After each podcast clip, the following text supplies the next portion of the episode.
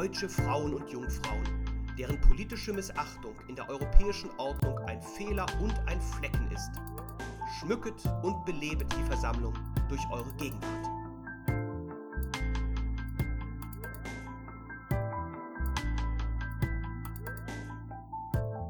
Verfassungsgeschichte der Neuzeit. Der Podcast. Folge 7. Die Verfassungsentwicklung im Vormärz und die Merkmale des deutschen Konstitutionalismus. Herzlich willkommen zur siebten und etwas längeren Folge des Podcasts Verfassungsgeschichte der Neuzeit. In der heutigen Folge verschaffen wir uns einen Überblick über die Verfassungsentwicklung in Deutschland im sogenannten Vormärz, also der Zeitspanne zwischen der Julirevolution von 1830 bis zur Märzrevolution von 1848. Allerdings kennt auch diese Zeitspanne keinen festen Anfangspunkt. Teilweise wird ihr Beginn auch in das Jahr 1815, dem Jahr des Wiener Kongresses, verlegt. Auch wir werden da bei unserer Betrachtung eine gewisse zeitliche Flexibilität an den Tag legen, ohne damit den Begriff Vormärz völlig entwerten zu wollen. Wir werden dabei sehen, dass in dieser Zeitspanne praktisch alle Staaten in Deutschland zu Verfassungsstaaten werden. Diese Verfassungen weisen dabei sämtlich eine ähnliche Struktur auf, die wir uns im zweiten Teil der heutigen Folge ein wenig näher anschauen wollen. Als Vergleichsfolie dient dabei der moderne demokratische Konstitutionalismus, den wir im Zusammenhang mit der amerikanischen Revolution kennengelernt haben. Zuvor aber noch, wie stets, eine kurze Wiederholung der letzten Folge, die die Staats- und Verwaltungsreformen in den deutschen Staaten beleuchtet hat. Auf geht's!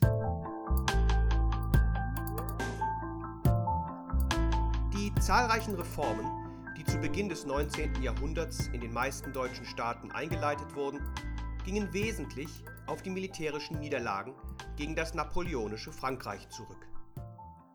Die Reformideen waren insofern zwar innerhalb der Beamtenschaft schon vorher vorhanden. Erst die Niederlagen gegen Napoleon hatten aber jedermann verdeutlicht, in welch desolatem Zustand sich das Staatswesen tatsächlich befand und damit den letzten Impuls geliefert, um die Reformen tatsächlich real werden zu lassen. Natürlich liefen die Reformen in den einzelnen Staaten unterschiedlich ab, setzten unterschiedliche Schwerpunkte und waren unterschiedlich erfolgreich.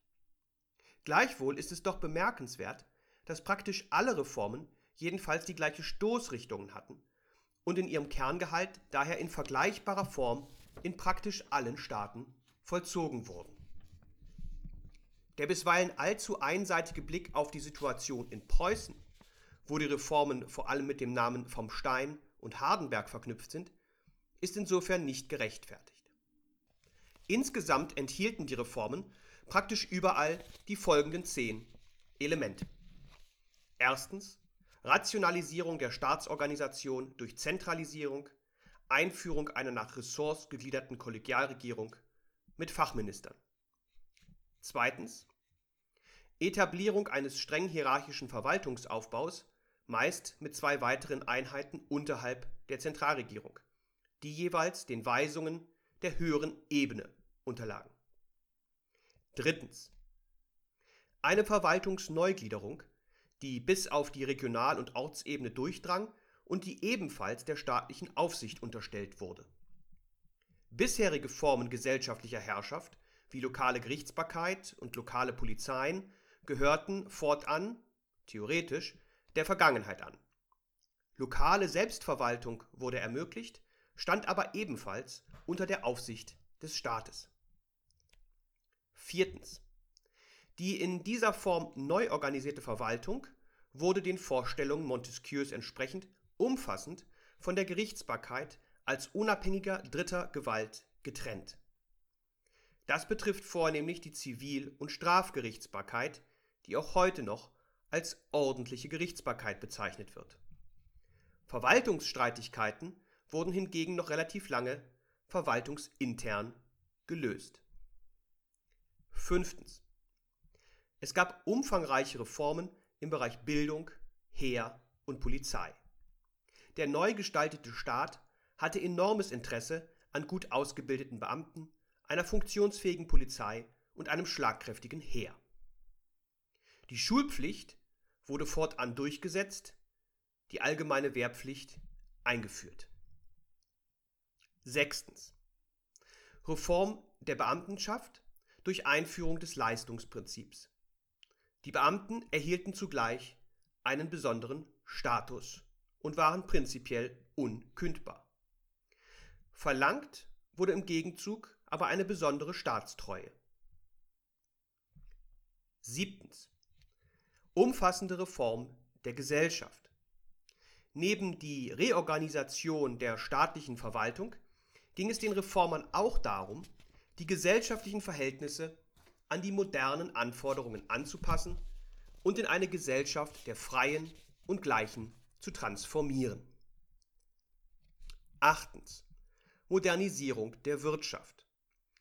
Die mit der gesellschaftlichen Reform zusammenhängende Modernisierung der Wirtschaft umfasste sowohl die Landwirtschaft, das Gewerbe, Stichwort Gewerbefreiheit, als auch den allgemeinen Handel, Abschaffung der Binnenzölle. Neuntens. Mit all diesen Reformen ging ein grundlegend verändertes Verhältnis des Bürgers zum Staat einher. Die intermediären Gewalten waren praktisch sämtlich beseitigt worden, der Bürger, oder besser die Gesellschaft als Ganzes, stand damit unmittelbar dem staatlichen Gemeinwesen gegenüber.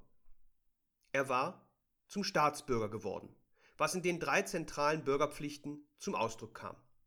Der Schulpflicht, der Wehrpflicht und der Steuerpflicht. Zehntens. Langsame Steigerung politischer Mitwirkungsrechte. Der Wunsch nach Verfassungen und einer Repräsentation wurde in der Folge immer lauter artikuliert. Im zweiten Teil des Podcasts haben wir uns sodann die Reformentwicklung in Preußen etwas genauer angeschaut. Ein Staat, der nach den Niederlagen bei Jena und Auerstedt politisch und wirtschaftlich am Boden lag. Die zuständigen preußischen Beamten sahen die Ursache für dieses militärische Versagen im Kern in einer Lähmung der Volkskräfte und einer fehlenden Verbindung des Volkes zu ihrem preußischen Staat. Es bedurfte also auch hier einer grundlegenden Staats- und Verwaltungsreform, die zunächst von Heinrich Friedrich Karl vom und zum Stein und später ab 1810 von Karl August von Hardenberg geleitet werden sollten. Im Oktober 1807 erging das Oktoberedikt, das die ständischen Schranken beseitigte, Grundstücke frei verkäuflich machte und die Erbuntertänigkeit der Bauern abschaffte. 1808 wurde sodann in Preußen die kommunale Selbstverwaltung für Angelegenheiten der örtlichen Gemeinschaft durch die Städteordnung eingeführt. 1810 kam es zur Einführung der Gewerbefreiheit, 1812 erging schließlich das Gendarmerie-Edikt, durch das die Polizei auf Kreisebene verstaatlicht und die Leitung der Kreise einem verbeamteten Kreisdirektor übertragen wurde. Nach den erfolgreichen Befreiungskriegen veränderte sich allerdings das Umfeld für die Reformvorhaben beträchtlich. Der Adel konnte sich immer stärker durchsetzen und seine Privilegien bewahren. Das betraf nicht zuletzt den an sich angestrebten Erlass einer Verfassung, der durch den König zwar immer wieder versprochen wurde, allerdings noch Jahrzehnte auf sich warten lassen sollte. Auch weil die Restauration unter Führung des Österreichers von Metternich auch in Preußen immer größeren Einfluss gewann. Langfristig allerdings sollte sich auch Preußen, wie praktisch alle anderen Staaten auch, dem Wunsch nach einer Repräsentation und damit einer Zusammenführung von Staat und Gesellschaft nicht entziehen können. Es dauerte allerdings noch bis zum Jahr 1848, bis der König die erste Verfassung per Oktroi erließ. Die Ausgestaltung der Verfassung folgte dem Modell des deutschen Konstitutionalismus, den wir uns im zweiten Teil dieser Folge näher widmen wollen. Jetzt aber erst einmal der Blick auf die Verfassungsentwicklung im deutschen Vormärz. Auf geht's!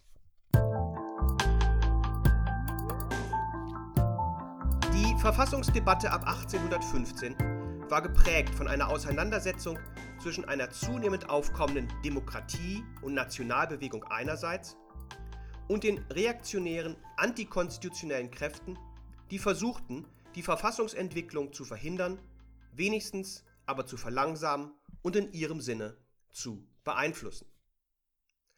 Auf der einen Seite fand sich vor allem die deutsche Jugend, die in den Befreiungskriegen nicht nur für ein freies, sondern jedenfalls auch für ein durch eine Verfassung geeintes Deutschland gekämpft hatte und von seiner Enttäuschung über die Ergebnisse des Deutschen Bundes keinen Hehl machte.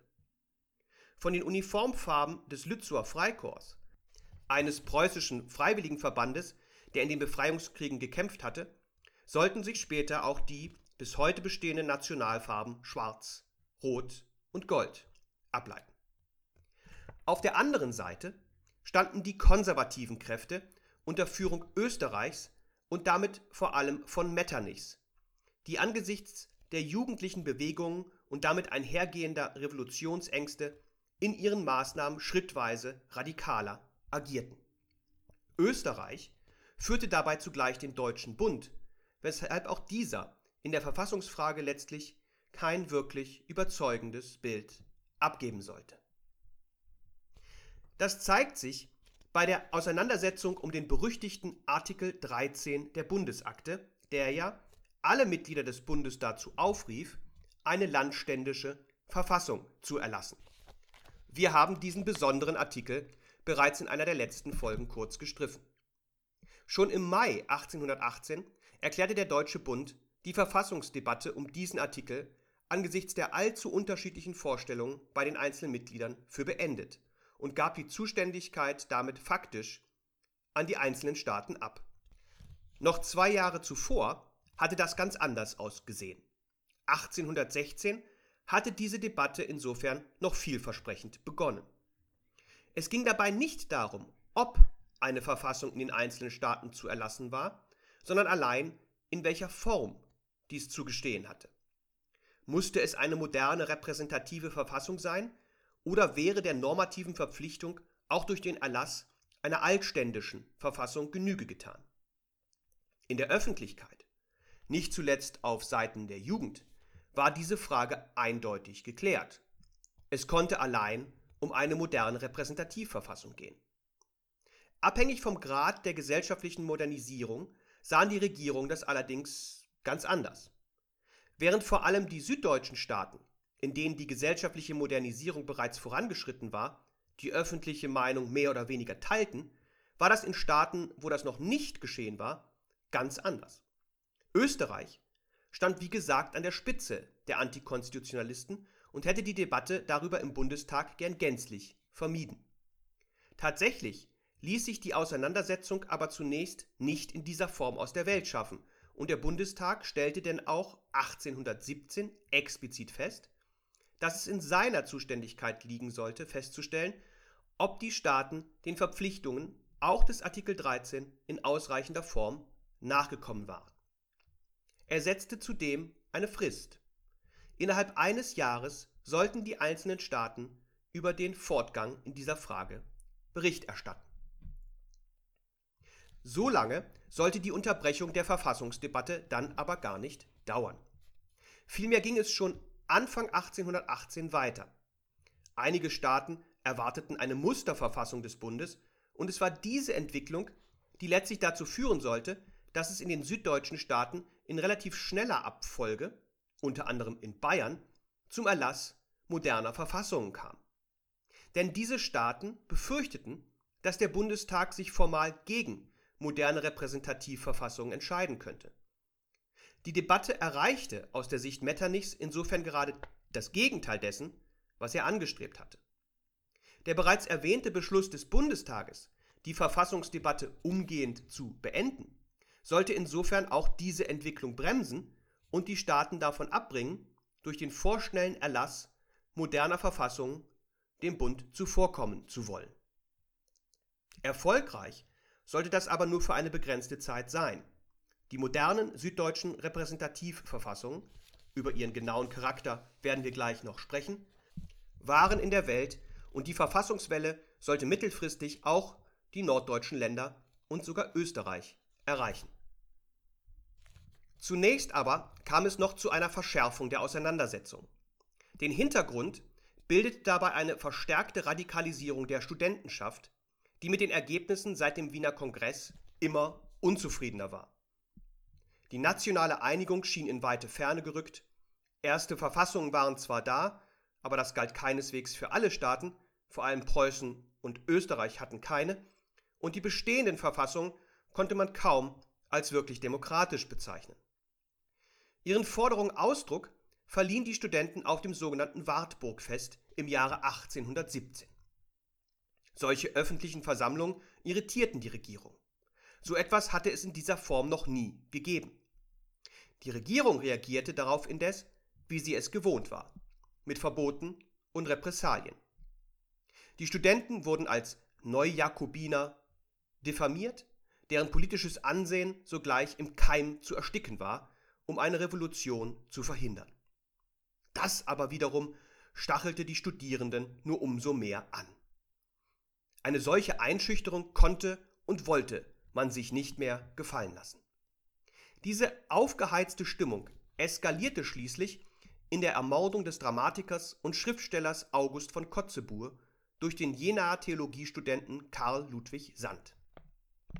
Kotzebue, 1761 in Weimar geboren, war zu der Zeit Berichterstatter für das russische Zarenreich und hatte nicht zuletzt den Auftrag, über die Verhältnisse an den deutschen Universitäten zu informieren. Er hatte dabei seine Verachtung für die nationale Einigungsbewegung immer wieder zum Ausdruck gebracht, wandte sich offen gegen liberale Ideen und hielt die Studenten für gefährliche und revolutionäre Gestalten. Sand stach Kotzebue am 23. März 1819 mit den Worten Hier, du Verräter des Vaterlandes, nieder. Sand selbst wurde wegen Mordes verurteilt und im Jahr 1820 hingerichtet. Die liberale Bewegung war nicht sonderlich angetan von Sands Vorgehen, wenngleich sie den allgemeinen Zweck durchaus gutierte. Für Metternich aber war das Attentat nachgerade ein Glücksfall, woraus er auch kaum einen Hehl machte, und er machte sich sogleich daran, die Möglichkeiten, die ihm, in seinen Worten, der vortreffliche Sand eröffnet hatte, zu nutzen.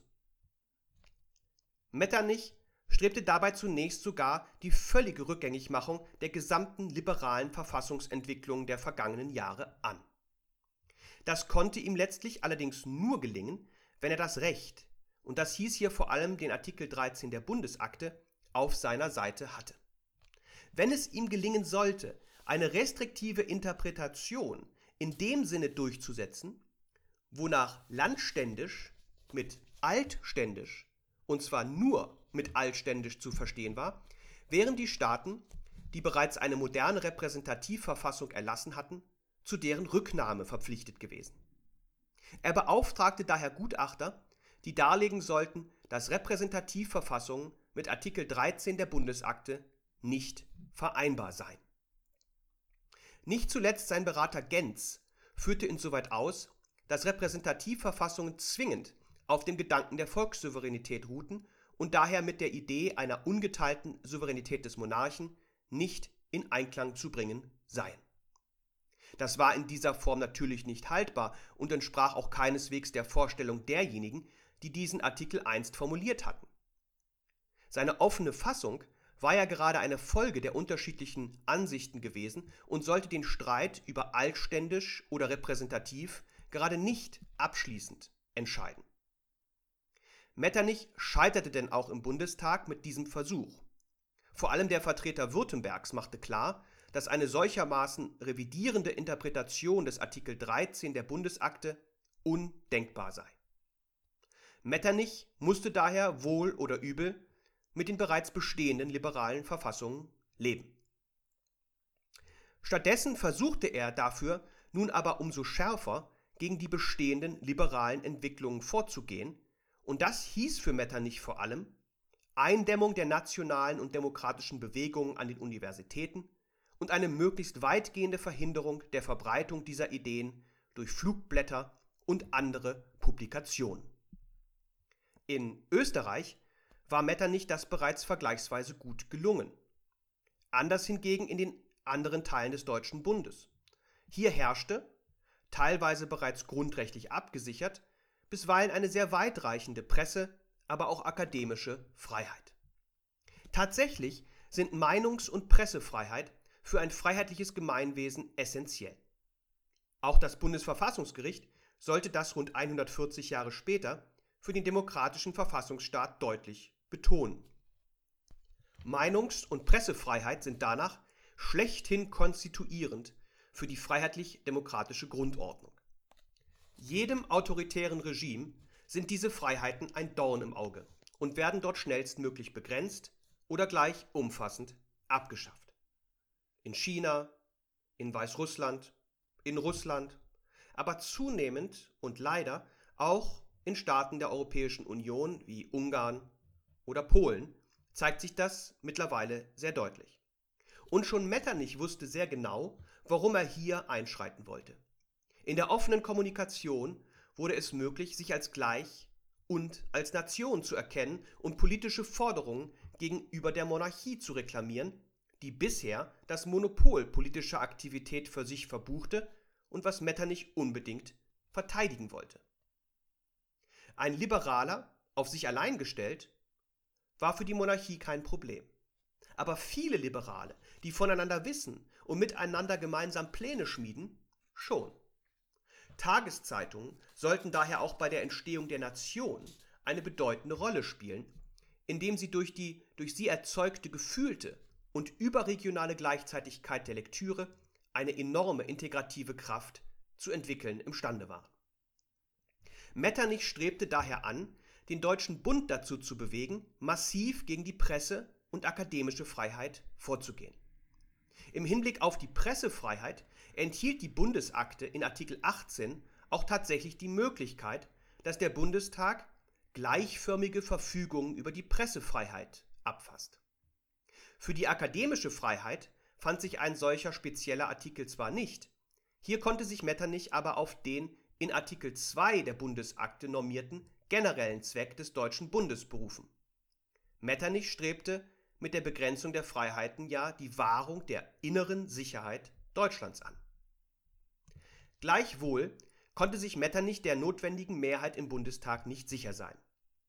Er lud daher die einflussreichsten Staaten des Bundes, nicht zuletzt Preußen, nach Karlsbad ein, um dort auf einer Konferenz über die nötigen Schritte zu beraten. Das Ergebnis waren vier Gesetzentwürfe, denen auch Hardenberg zugestimmt hatte.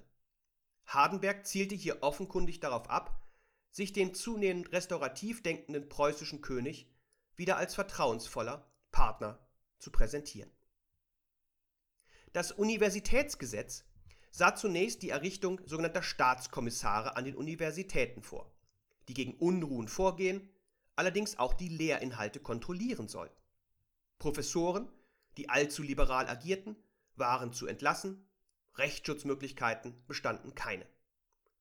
In der Türkei unter Erdogan sollten sich ganz ähnliche Maßnahmen ab 2016 wiederholen. Burschenschaften, die meist die nationale Sache vertraten, wurden generell verboten. Im Pressegesetz wurde die Vorzensur für Schriften bis zu 320 Seiten zwingend vorgeschrieben. Im Übrigen bestand die Notwendigkeit der Nachzensur. Wie diese Zensur abzulaufen und an welchen inhaltlichen Kriterien sie sich zu orientieren hatte, wurde nicht näher festgeschrieben und blieb damit der Willkür der jeweiligen Zensoren überlassen. Von der in der Bundesakte an sich vorausgesetzten Pressefreiheit blieb so praktisch nichts mehr übrig.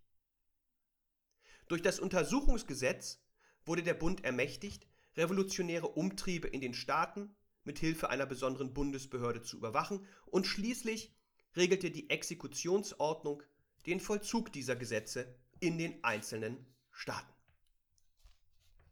In dieser Form wurden die sogenannten Karlsbader Beschlüsse tatsächlich im Bundestag in Frankfurt im September 1819 einstimmig angenommen. Das Erlassverfahren war allerdings mehr als fragwürdig. Metternich setzte den Gesandten eine Frist von vier Tagen zur Zustimmung, was angesichts ihres imperativen Mandats und der überaus begrenzten Informationsmöglichkeiten völlig unmöglich war. Dennoch beugten sich diese letztlich dem Druck, wenngleich bisweilen unter Vorbehalt, was in der Verkündung der Beschlüsse allerdings nicht vermerkt wurde. Diese Beschlüsse sollten das politische Klima fortan prägen. Besonders streng ging zwangsläufig Österreich gegen liberale Bestrebungen vor. Das lag allerdings weniger an den Karlsbader Beschlüssen, vielmehr war das geltende Recht hier ohnehin schon sehr viel strenger gewesen. Die Karlsbader Beschlüsse wurden daher in Österreich noch nicht einmal veröffentlicht. In Preußen wurden in der Folge die liberalen Minister Humboldt, Boyen und Beime gestürzt und die repressiven Aktivitäten Preußens standen daher schon bald denjenigen Österreichs in nichts nach. In den liberalen und bereits konstitutionalisierten Staaten Süddeutschlands war der Vollzug hingegen sehr viel milder und nicht zuletzt in Bayern kam es alsbald nur noch zu sehr eingeschränkten Kontrollen der darin enthaltenen Vorgaben. Dennoch hatte Metternich mit seinem Vorgehen durchaus Erfolg. Die Verfassungsentwicklung kam mit diesen Gesetzen, die formal bis 1848 in Kraft bleiben sollten, in Deutschland praktisch zum Stillstand. Es sollte erst wieder ein externes Ereignis sein, das diese Entwicklung wieder zum Leben erweckte. Und erneut fand dieses Ereignis in Frankreich statt. Angesichts repressiver Maßnahmen des Königs Karl X. Es ging um Einschränkungen der Pressefreiheit sowie eine Veränderung des Wahlrechts zugunsten des Adels, war es dem Bürgertum dort in erstaunlich kurzer Zeit durch eine Volkserhebung gelungen, eine neue Verfassung zu erzwingen, die nunmehr tatsächlich auf der Idee der Volkssouveränität beruhen sollte.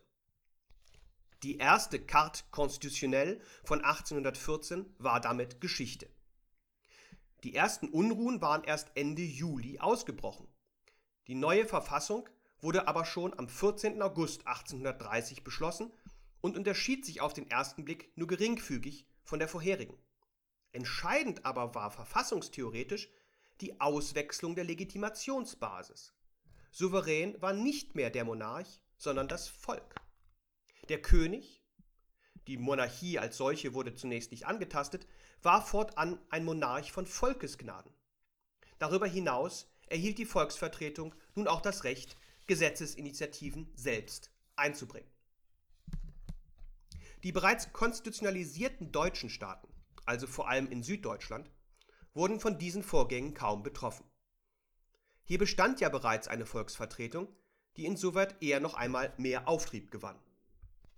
Vor dem Hintergrund der weitreichenden ökonomischen Reformen blieben allerdings zunächst auch die beiden Großmächte Preußen und Österreich von ihnen verschont. Den größten Einfluss zeitigten sie insoweit auf die bisher noch nicht konstitutionalisierten Mittelstaaten, allen voran Hannover, Hessen-Kassel und Braunschweig, wo die Restauration mit besonderer Gründlichkeit vollzogen worden war. In Sachsen war es zuvor überhaupt noch zu keinen Reformen dieser Art gekommen, wie wir sie in der letzten Folge besprochen haben. Dementsprechend hatte es dort auch noch keinerlei Bestrebungen für den Erlass einer Verfassung gegeben. In Hessen-Kassel war davon zumindest schon einmal die Rede gewesen, letztlich aber am adligen Widerstand gescheitert, und Hannover und Braunschweig waren der normativen Verpflichtung des Artikel 13 der Bundesakte durch den Erlass einer altständischen Verfassung nachgekommen. Die Motivation der aufbegehrenden Bevölkerung war dementsprechend unterschiedlich. In den meisten Staaten ging es nicht zuletzt um die Einforderung der gesellschaftlichen und sozialen Reformen, vor allem aber um die Einführung der Gewerbefreiheit. Hier gelang es dem Bürgertum allerdings, diese Vorstellung mit dem Wunsch nach einer Verfassung zu verknüpfen. In Braunschweig lehnte der Herrscher weiterhin sogar die altständische Verfassung ab, sodass Adel und Bürgertum die Proteste lange Zeit sogar Seite an Seite bestritten. Dort sollte es dann auch zum einzigen Fürstensturz des 19. Jahrhunderts in Deutschland kommen. Es war bereits der Nachfolger, der das Verfassungsversprechen abgeben musste. Tatsächlich war das Ergebnis der Erhebung aber in all diesen Staaten letztlich das gleiche. Es kam zum Erlass moderner Repräsentativverfassungen, 1831 in Kurhessen und Sachsen, 1832 in Braunschweig und 1833 auch in Hannover. Innerhalb des Deutschen Bundes waren damit praktisch nur noch die Führungsmächte Österreich und Preußen keine Verfassungsstaaten. Der Charakter dieser Verfassung entsprach demjenigen der bereits länger etablierten süddeutschen Verfassung, auf den wir gleich näher eingehen werden. Gleichwohl waren die Verfassungskämpfe noch immer nicht ausgestanden. Etliche Monarchen waren mit der Situation unzufrieden, die Restauration war noch lange nicht endgültig geschlagen, zumal im Deutschen Bund weiterhin Metternich die Geschäfte führte. Im Jahr 1832 wurde das Hambacher Fest denn auch erneut für repressive Maßnahmen genutzt. Dabei handelte es sich um eine vom Deutschen Press- und Vaterlandsverein organisierte Veranstaltung, an der rund 20.000 bis 30.000 Personen aus allen Volksschichten teilnahmen, die sich mehrheitlich antimonarchisch äußerten und sich für die Errichtung eines einheitlichen Nationalstaats auf Grundlage der Volkssouveränität aussprachen. Bei dem Festzug dominierten schwarz-rot-goldene Trikoloren, die diese angestrebte Einheit symbolisieren sollten.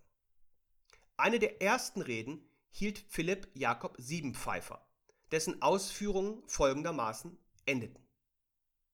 Es lebe das freie, das einige Deutschland. Hoch leben die Polen, der deutschen Verbündete. Hoch leben die Franken, der deutschen Brüder, die unsere Nationalität und unsere Selbstständigkeit achten. Hoch lebe jedes Volk, das seine Ketten bricht und mit uns den Bund der Freiheit schwört. Vaterland, Volkshoheit, Völkerbund, hoch. An dem Fest nahmen auch viele Frauen teil, die sieben Pfeifer mit folgenden Zeilen explizit in seiner Einladung zur Partizipation aufgefordert hatte. Deutsche Frauen und Jungfrauen, deren politische Missachtung in der europäischen Ordnung ein Fehler und ein Flecken ist, schmücket und belebet die Versammlung durch eure Gegenwart. Allen Teilnehmerinnen und Teilnehmern war allerdings von Beginn an klar, dass ihr Zusammenkommen von den Herrschenden kaum gutiert werden würde. Einer der Teilnehmer, Gustav Körner, ging daher sehr direkt davon aus, dass der Zorn der Könige und Fürsten viele unter uns treffen würde. Und so sollte es denn auch kommen. Preußen wertete die Vorgänge als vollwertige Revolution, Metternich brachte den Deutschen Bund dazu, sich explizit noch einmal für das monarchische Prinzip auszusprechen und zudem die Beschränkungen der Pressefreiheit erneut zu verschärfen. Politische Vereine wurden verboten, ebenso politische Versammlungen und das Tragen politischer Symbole. Auch auf privaten Zusammenkünften war es fortan untersagt, politische Reden zu halten. Rückblickend wirken all diese Aktionen und Maßnahmen wie ein letztes Aufbäumen der Restauration. Und in der Tat, auch Preußen und Österreich sollten den Kampf gegen die Verfassungsbestrebungen letztlich verlieren.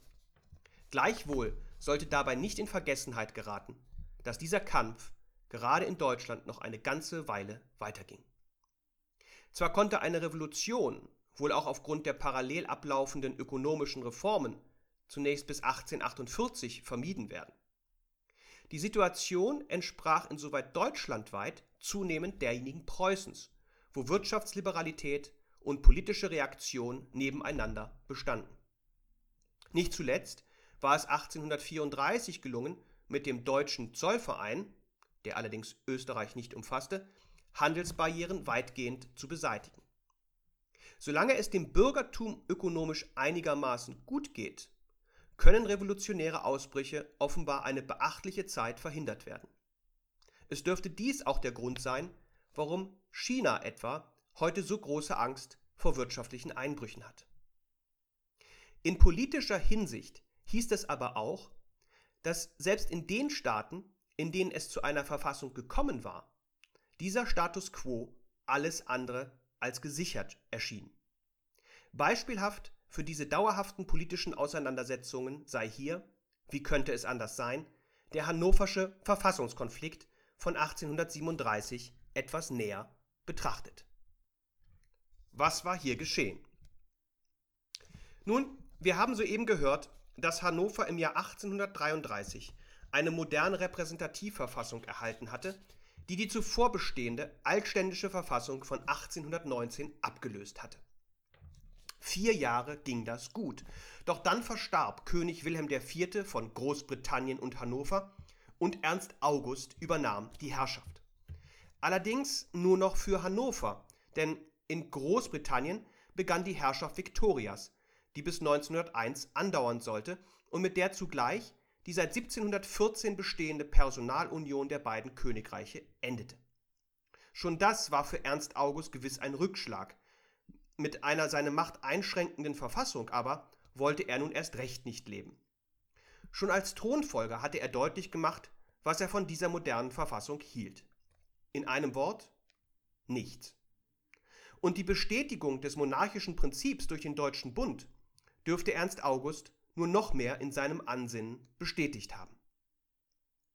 Schon unmittelbar nach seiner Ernennung vertagte er daher am 29. Juli 1837 umgehend den Landtag. Dieses Recht kam dem König nach 119 der Verfassung tatsächlich prinzipiell zu. Ob das allerdings auch vor der an sich vorgesehenen Eidesleistung auf die Verfassung möglich war, wurde zumindest vom Mitglied der zweiten Kammer Stüwe bezweifelt. Klar war jedenfalls schnell, dass der König genau diese Eidesleistung auf die Verfassung, zu der er an sich nach 3 der Verfassung mit seinem Amtsantritt verpflichtet war, vermeiden wollte. Richtigerweise lag damit schon in diesem Vorgehen der Beginn des Staatsstreichs. Ernst August schien jedenfalls ganz selbstverständlich davon auszugehen, alle Rechte der Verfassung ausüben zu können, obwohl er diese ablehnte und daher die Eidesleistung verweigerte. Normativ war schon das kaum haltbar. Stüwe drang mit seiner Rechtsansicht allerdings in der zweiten Kammer nicht durch. Die Sitzung der zweiten Kammer wurde stattdessen wie gewohnt geschlossen und die Abgeordneten gingen schweigend auseinander. Dafür, dass die Abgeordneten zu diesem Zeitpunkt bereits ahnten, dass Ernst August die völlige Beseitigung der Verfassung plante, spricht im Übrigen wenig. Es erwies sich insofern als durchaus geschickt, dass dieser die Kammern lediglich, wie explizit in der Verfassung gestattet, vertagte, aber nicht umgehend auflöste und dadurch zumindest den Anschein hervorrief, die Verfassung prinzipiell achten zu wollen. Es sollte allerdings ganz anders kommen. Die Vertagung genügte dem König für seine Zwecke ohnehin völlig. Denn die Kammern konnten allein durch den König einberufen werden, ein Selbstversammlungsrecht bestand nicht. Faktisch kam die Vertagung damit der Auflösung mehr oder weniger gleich. Intern gingen die Vorbereitungen des alsbald publik gemachten Staatsstreichs auch rasch weiter. Die interne Regierungsorganisation wurde den Vorstellungen Ernst Augusts angepasst. Mit Georg von Scheele wurde ein Mann zum Kabinettsminister ernannt, der schon in den Jahren zuvor, gemeinsam mit dem damals noch Thronfolger, an der Ausführung des Staatsstreichs gearbeitet hatte. Die Minister sollten fortan nur noch in Anwesenheit Scheeles dem König gegenüber berichten dürfen. Scheele war ohne rechtliche Grundlage in der Verfassung quasi zum Premierminister geworden.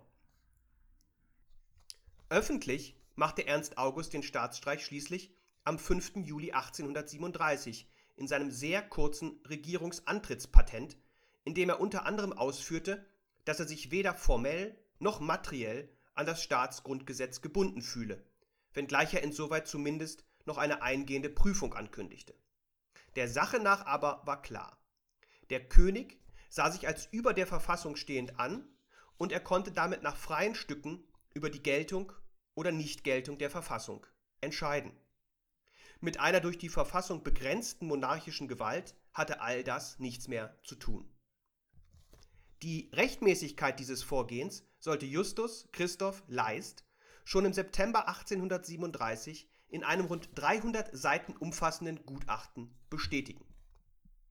Was von diesem Gutachten zu halten war, hat Jörn Ibsen in seiner umfassenden Untersuchung der Vorgänge allerdings sehr deutlich formuliert.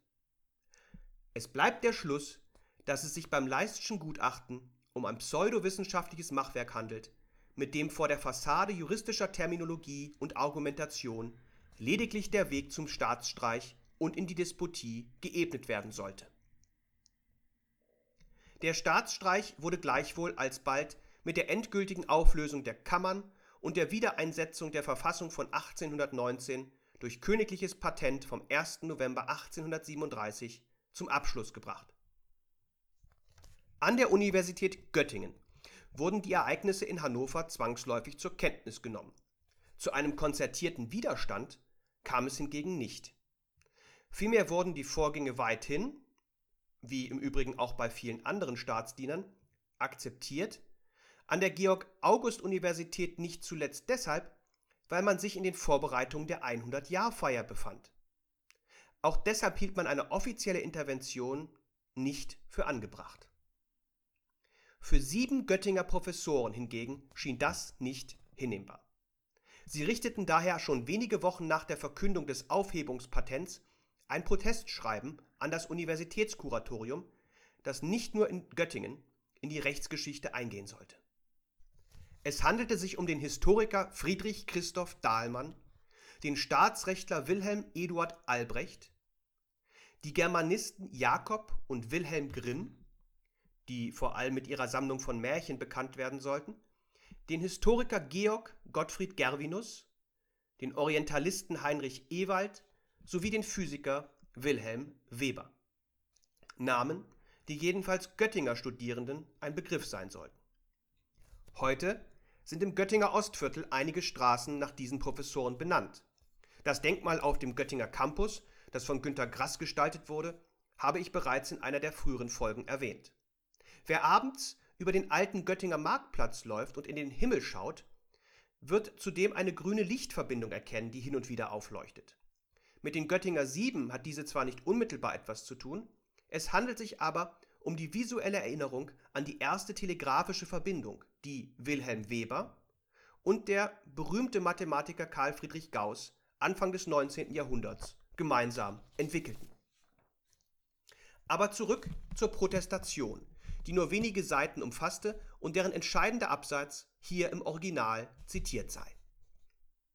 Wenn daher die untertänigst Unterzeichneten sich nach ernster Erwägung der Wichtigkeit des Falles nicht anders überzeugen können, als dass das Staatsgrundgesetz seiner Errichtung und seinem Inhalte nach gültig sei, so können sie auch, ohne ihr Gewissen zu verletzen, es nicht stillschweigend geschehen lassen, dass dasselbe ohne weitere Untersuchung und Verteidigung von Seiten der Berechtigten allein auf dem Wege der Macht zugrunde gehe.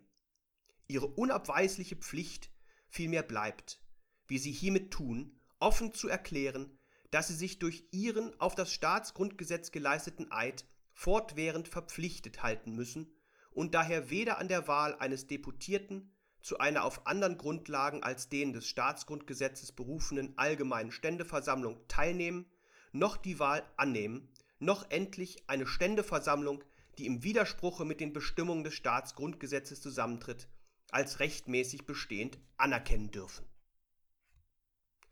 Der Zorn des Königs war den Verfassern der Protestation gewiss. Er sprach schon Ende November davon, dass die Professoren augenfällig eine revolutionäre, hochverräterische Tendenz verfolgten, welche sie persönlich verantwortlich mache. Wenig später wurden sie, wie nicht anders zu erwarten, entlassen, wobei gnädigerweise von einer Strafverfolgung wegen der Verbreitung der Schrift abgesehen wurde. Dahlmann, Jakob Grimm und Gervinus wurden zusätzlich des Landes verwiesen. Die sieben Professoren versuchten mit einer Gehaltsklage bei der Justizkanzlei Hannover doch noch zu ihrem Recht zu kommen. Um zu verhindern, dass die Professoren bei einer umgehenden Abweisung der Klage Beschwerde beim Deutschen Bund hätten einlegen können, nach Artikel 29 der Wiener Schlussakte war der Bundestag verpflichtet, Beschwerden wegen Justizverweigerung zu behandeln, verfiel die Regierung auf einen Trick, indem sie der Klage ihren bürgerlich-rechtlichen Charakter absprach, sodass der Rechtsweg gar nicht erst eröffnet war. Für entsprechende Klagen sollte vielmehr ein neu zu besetzender Staatsrat zuständig sein, der im Jahr 1841 schließlich, wenig überraschend, zugunsten des Königs entschied. Die Entlassung von Professoren gehöre danach zu dessen gerichtlich nicht in Frage zu stellenden Kompetenzen. Damit war der Fall aus Sicht der Göttinger Sieben endgültig verloren. Insgesamt war das Vorgehen des Deutschen Bundes dabei kaum weniger beschämend als dasjeniger großer Teile der Universität, die gegen die Entlassung nichts unternahm. In der Wiener Schlussakte war insofern ausdrücklich festgehalten, dass ordnungsgemäß erlassene Verfassungen nur in den dafür vorgesehenen Verfahren abgeändert werden durften. Anstatt hier also zu intervenieren und das Vorgehen Ernst August zu rügen, beschloss der Bundestag im September 1839, wenngleich nicht einstimmig, dass für ein Einschreiten keinerlei Veranlassung bestehe. Immerhin verband der Bundestag diesen Beschluss mit der vertrauensvollen Erwartung, dass der König von Hannover baldmöglichst mit den Ständen eine Einigung über ein neues Verfassungswerk treffen würde. Der König sah sich aber dadurch zumindest im Kern in seinem Vorgehen bestätigt. Im Jahr 1840 erließ der König denn auch tatsächlich eine neue Verfassung, die in ihrem Inhalt allerdings hinter der modernen Verfassung des Jahres 1833 zurückblieb. Das zeigte sich schon in ihrem Erlassverfahren. Sie war vom König oktroyiert, nicht aber mit den Ständen vereinbart worden. Die Mitwirkung der Zweiten Kammer war deutlich reduziert, die Minister waren allein dem Monarchen verantwortlich. Auch wenn das Königreich Hannover also schon drei Jahre nach dem Staatsstreich eine neue Verfassung erhielt, wird man nicht sagen können, dass sich dieser Staatsstreich für den König nicht gelohnt hätte. Zumal dieser auch unter der neuen Verfassung seine repressiven Maßnahmen, insbesondere gegen die Zweite Kammer, fortsetzte. Erst in den Wirren der Revolution von 1848 sollte das Königreich Hannover schließlich wieder eine moderne Repräsentativverfassung erhalten, die in ihrem Charakter derjenigen des Jahres 1833 entsprach. Wie dieser Charakter der Verfassung des deutschen Konstitutionalismus genau aussah, wollen wir sogleich im zweiten Teil der heutigen Folge beleuchten. Zuvor vor allem aber an die Göttinger Studierenden noch die Mahnung, das Erbe der Göttinger Sieben aufrechtzuerhalten und sich bewusst zu machen, was diese Helden der Verfassungsgeschichte für ihre Ideale aufs Spiel zu setzen bereit waren. Wenn sie demnächst also über dem Göttinger Platz der Göttinger Sieben schlendern, das ist der Platz, auf dem auch das Juridikum steht, denken Sie also an die Worte Jakob Grimms, die dieser auf die Frage nach der Rechtfertigung seines Vorgehens später verfasste. Die Geschichte zeigt uns edle und freie Männer, welche es wagten, vor dem Angesicht der Könige die volle Wahrheit zu sagen. Das Befugtsein gehört denen, die den Mut dazu haben. Oft hat ihr Bekenntnis gefruchtet, zuweilen hat es sie verderbt, nicht ihren Namen.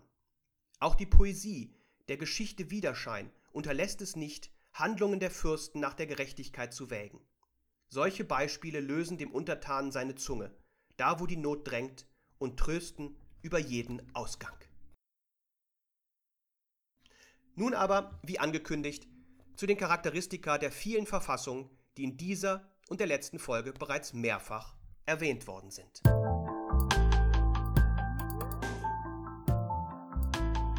Rufen wir uns dazu noch einmal knapp die zwölf Merkmale des modernen Konstitutionalismus in Erinnerung, die wir in der dritten Folge im Zusammenhang mit der amerikanischen Revolution herausgearbeitet haben. Verfassungen wurden danach erstens in einer knappen Verfassungsurkunde festgehalten und zweitens in einem besonderen Verfassungsgebungsprozess erarbeitet. Sie enthielten drittens ein spezifisches Verfassungsänderungsverfahren, genossen viertens Vorrang vor sonstigem Recht und etablierten fünftens eine Verfassungsgerichtsbarkeit. Sie waren sechstens herrschaftsbegründend, siebtens umfassend und achtens universal. Sie etablierten neuntens eine demokratische Repräsentation mit zehntens Gewaltenteilung, kannten elftens eine rechtsstaatliche Herrschaftsbegrenzung und ruhten zwölftens auf dem Prinzip der Volkssouveränität als Legitimationsgrundlage. Wie also sieht es insoweit mit den deutschen Verfassungen aus, die sich im Laufe des 19. Jahrhunderts herausbildeten und die die deutsche Verfassungslandschaft bis zur Weimarer Republik prägen sollten? Zunächst zur Verfassungsurkunde. Im deutschen Konstitutionalismus bestand anfangs eine große Formunsicherheit. Eine einheitliche, knappe und umfassende Verfassungsurkunde fand sich kaum, die Staatsgrundgesetze ergingen vielmehr in unterschiedlichsten Formen, als Gesetz, Verordnung, Edikt, Dekret oder Manifest des Landesherrn, trugen aber immerhin bisweilen den Titel Verfassung. Oftmals bestanden sie zudem aus zahlreichen verschiedenen Schriftstücken, die aufeinander Bezug nahmen. In Bayern etwa hatte die gesamte Verfassung dadurch mehrere hundert Seiten, was bisweilen aus dem Blick gerät, wenn man sich nur den jeweiligen Haupttext anschaut. Dadurch aber kam diesen Verfassungen zwangsläufig eine sehr viel geringere Integrationskraft zu. Wir sehen das heute beim Grundgesetz einerseits und den europäischen und bisweilen sehr technischen Verträgen andererseits. Für Verfassungspatriotismus sind der Unionsvertrag und der Vertrag über die Arbeitsweise der Europäischen Union jedenfalls denkbar schlecht geeignet. Mangels herausgehobener Stellung fanden sich zweitens auch kein besonderes Erlassverfahren und erst recht keine Ratifikationsprozesse. Der Landesherr erließ die Verfassung vielmehr wie in Preußen Kraft eigener Machtvollkommenheit als Gesetz. Änderungen erfolgten meist im Rahmen des normalen Gesetzgebungsverfahrens. Teilweise wurden die Verfassungen auch gemeinsam mit den Ständen ausgehandelt, sogenannte paktierte Verfassungen. Der Unterschied zu den Vorgängen in der Frankfurter Paulskirche, die wir uns in der nächsten Folge ansehen werden, werden hier besonders deutlich. Damit fand sich meistens drittens auch kein besonderes Verfassungsänderungsverfahren. Selbst die Reichsverfassung von 1871 wurde im gewöhnlichen Gesetzgebungsverfahren geändert, wobei lediglich im Bundesrat eine Vetoposition einer Stimmenminderheit vorgesehen war. Damit aber setzte sich viertens bis zuletzt auch die Idee eines Vorrangs der Verfassung nicht durch. Einfache Gesetze hatten vielmehr die Kraft, die Verfassung materiell zu verändern. Und das galt formal sogar für die Paulskirchenverfassung, die ihren Vorrang lediglich vor den einzelstaatlichen Verfassungen und Gesetzen vorsah. Damit galt faktisch ein Vorrang des Gesetzes vor der Verfassung, aber kein Verfassungsvorrang. Das schloss fünftens eine moderne Verfassungsgerichtsbarkeit ebenfalls aus, die den Vorrang der Verfassung voraussetzt. Teilweise wurde hingegen zumindest überprüft, ob ein Gesetz den formalen Vorgaben entsprechend erlassen worden war. Die Paulskirchenverfassung etablierte zwar eine Verfassungsgerichtsbarkeit mit Verfassungsbeschwerde, kannte aber ebenfalls kein richterliches Prüfungsrecht gegenüber Gesetzen. Ein zentraler Unterschied der Verfassung des deutschen Konstitutionalismus, gerade gegenüber den USA und den ersten französischen Revolutionsverfassungen, lag zudem darin, dass diese sechstens nicht als herrschaftsbegründend angesehen werden können. Die Verfassungen wurden im Kern freiwillig vom Monarchen gewährt und waren damit zugleich Ausdruck seiner angenommenen vorverfassungsrechtlichen, unabgeleiteten Souveränität. Die Verfassungen begrenzten damit die Herrschaftsgewalt, begründeten sie aber nicht. Allerdings war eine Änderung der Verfassung nach ihrem Erlass nur noch im Gesetzgebungsverfahren und nicht mehr einseitig durch den Monarchen möglich. Der Monarch wurde damit zum Pouvoir constitué, womit sich zugleich der Unterschied zu den USA und Frankreich in der Praxis relativierte. Dennoch offenbarte dieses monarchische Prinzip ein grundlegendes anderes Verfassungsverständnis. Durchaus modern waren die Verfassungen hingegen siebtens im Hinblick auf ihren umfassenden Regelungsanspruch. Sie wollten und sollten die gesamte Herrschaftsgewalt regeln. Es existierte zwar weiterhin eine Kompetenzvermutung zugunsten des Monarchen, das galt aber eben nur, soweit die Verfassung eine Kompetenzfrage nicht explizit beantwortete. Und auch die Lückentheorie, mit der Bismarck den preußischen Verfassungskonflikt für sich und den Monarchen entscheiden sollte, bestätigt diesen Befund. Denn die Zuständigkeit des Monarchen wurde in diesem Fall eben nicht mehr auf die Souveränität desselben, sondern, wenn auch nicht sonderlich überzeugend, mit verfassungsrechtlichen Überlegungen begründet. Wir werden das in der nächsten Folge sehen. Die Verfassung hatte achtens auch universalen Anspruch, wurde also oktroyiert oder paktiert, galt aber für alle Untertanen und auch den Monarchen selbst. Eine einseitige Änderung oder Aufhebung durch diesen war ja gerade nicht mehr möglich. Insofern zeigten sich hier deutliche Unterschiede zur britischen Bill of Rights von 1689, deren Geltung auf den Monarchen und die Ständevertretung begrenzt war. Die Schaffung einer repräsentativen Körperschaft war neuntens auch in Deutschland in der Regel der Hauptzweck der mit dem Erlass der Verfassung verfolgt wurde. Allerdings zeigten sich auch hier deutliche Unterschiede zu den USA. Den Hintergrund bildete für den Monarchen insoweit, meist die angespannte finanzielle Situation des Gemeinwesens, bisweilen sollte die Repräsentation, wir haben es angesprochen, auch die notwendige Integration neuer Staatsgebiete fördern, indem die Gesellschaft mit ihrem Staat verknüpft wurde. Gleichwohl wollte der Monarch damit seinen Herrschaftsanspruch prinzipiell nicht aufgeben. In der Konsequenz kam es meist zur Errichtung von zwei Kammersystemen, wobei die erste Kammer aus den privilegierten Ständen kraft erblicher Stellung bestand und die zweite Kammer, die eigentliche Volkskammer, aus dem Bürgertum und den Bauern zusammengesetzt war. Diese Volkskammer wurde tatsächlich bereits gewählt, wobei das Wahlrecht anfangs allerdings noch durch erhebliche Zensusbestimmungen arg eingeschränkt war.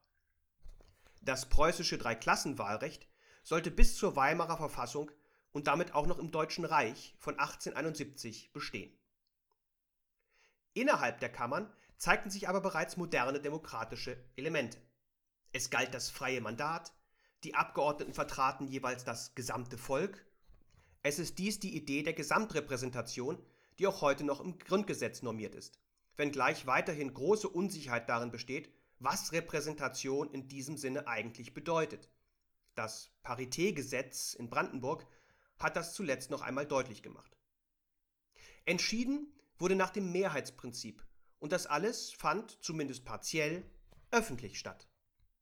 Allerdings waren die Kompetenzen der Parlamente noch sehr begrenzt auf die Partizipation an der Gesetzgebung und dem Haushalt. Formaler Gesetzgeber hingegen blieb der Monarch, der in der Regel auch das alleinige Initiativrecht hatte. Vorgeschrieben waren Gesetze dabei in der Regel bei Eingriffen in Freiheit und Eigentum. Hier musste der Monarch mithin die Parlamente beteiligen. Wir sehen hier deutlich die Schutzfunktion, die den Parlamenten in dieser Anfangszeit zukam. Im Übrigen nämlich konnte der Monarch durch Verordnung regieren und in Notzeiten galt das selbst partiell in den soeben genannten Vorbehaltsbereichen der Gesetzgebung. Auch die Bestellung der Regierung war alleinige Angelegenheit des Monarchen, ein Misstrauensvotum kannten die Verfassungen nicht. Immerhin bestand eine gewisse Kontrolle der Regierung über die Ministerverantwortlichkeit gegenüber dem Parlament in öffentlichen Anhörungen. Zudem wurde im Laufe der Zeit das Budgetrecht zur Waffe des Parlaments im modernen Staat, der angesichts seiner stetig wachsenden Aufgaben einen immer größeren Finanzbedarf hatte. Auch der preußische Verfassungskonflikt hatte ja einen Budgetkonflikt zum Ausgangspunkt. Dadurch aber gewann das Parlament immer größeren Einfluss auch auf die Bereiche der Exekutive, die an sich nicht dem Vorbehaltsbereich angehörten. Schauen wir zehntens auf die Gewaltenteilung, so stellen wir fest, dass jedenfalls faktisch alle Verfassungen des deutschen Konstitutionalismus eine Machtteilung nach funktionellen Gesichtspunkten kannten. Das gilt, ganz den Gedanken Montesquieus entsprechend, vor allem für die Judikative, die überall weitgehende Unabhängigkeit genoss. Das betraf aber zunächst nur die ordentliche Gerichtsbarkeit. Theoretisch aber wurde vor dem Hintergrund des monarchischen Prinzips die Idee der Gewaltenteilung abgelehnt.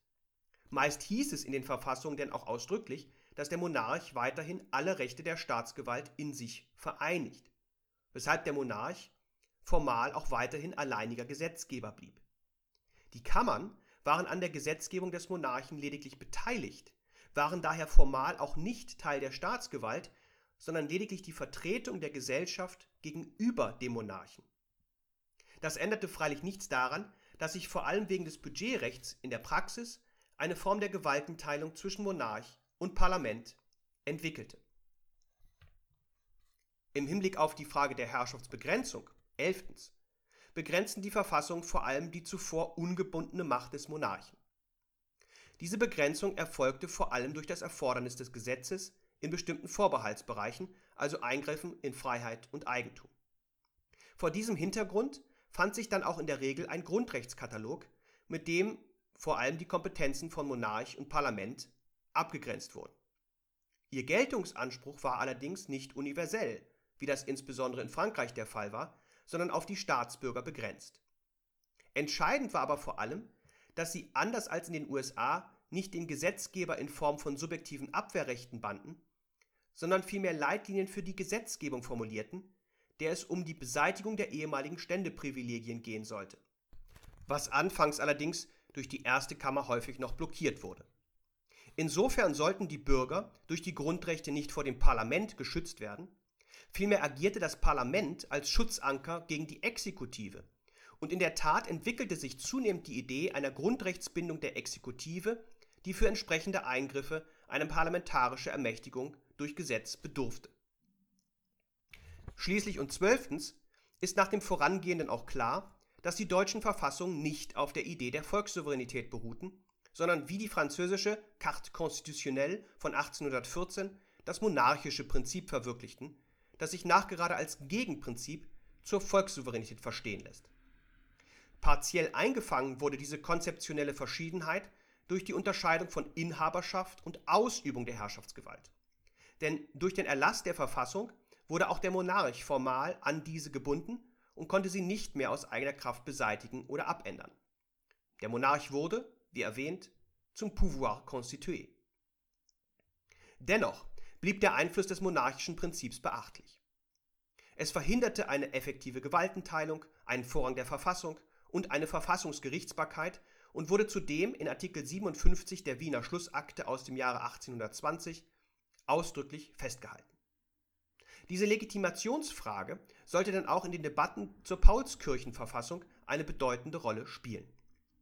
Immerhin aber beendeten diese besonderen Verfassungen die Ära des Absolutismus in Deutschland, ob aufgeklärt oder nicht, und waren letztlich der Ausgangspunkt auch für eine Demokratisierung der politischen Verhältnisse in Deutschland. Diese Demokratisierung sollte allerdings in der Revolution von 1848 zunächst noch scheitern, so wie das auch in den meisten anderen Staaten Europas der Fall war, in denen sich in diesen Jahren revolutionäre Ereignisse abspielten. Auf die Revolution folgte alsbald eine Phase der Restauration und Unterdrückung, nicht nur in Österreich und Preußen. Die liberale Idee war zwar weiterhin am Leben, nicht zuletzt die nationalen Einigungen Italiens und Deutschlands, die in der zweiten Hälfte des 19. Jahrhunderts erfolgten, hielten jedoch am monarchischen Prinzip fest, etablierten also noch keine Demokratie wie in den USA. Frankreich wurde zwar kurz zur Republik, es folgte aber alsbald die Diktatur Napoleons III., eines Neffen des französischen Kaisers. Mit der nicht nur in Deutschland gescheiterten Revolution von 1848 und der verabschiedeten, aber nie in Kraft getretenen Paulskirchenverfassung werden wir uns dann in der nächsten Folge beschäftigen. Wir sind damit am Ende, jedenfalls der heutigen Folge, angekommen. Abschließend noch der Blick auf die Show Notes. Dort findet sich zum einen der Hinweis auf eine ausführliche Analyse des hannoverschen Verfassungskonflikts von Jörn Ibsen mit dem Titel Macht und Recht.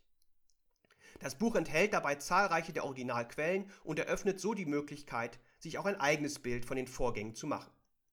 Es ist im Jahr 2017 bei CH Beck erschienen.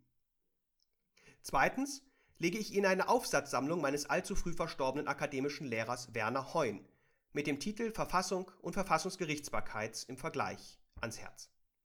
Hier finden sich unter anderem auch sehr lesenswerte Beiträge zum deutschen Konstitutionalismus. Sie ist 2014 bei Morsiebeck erschienen.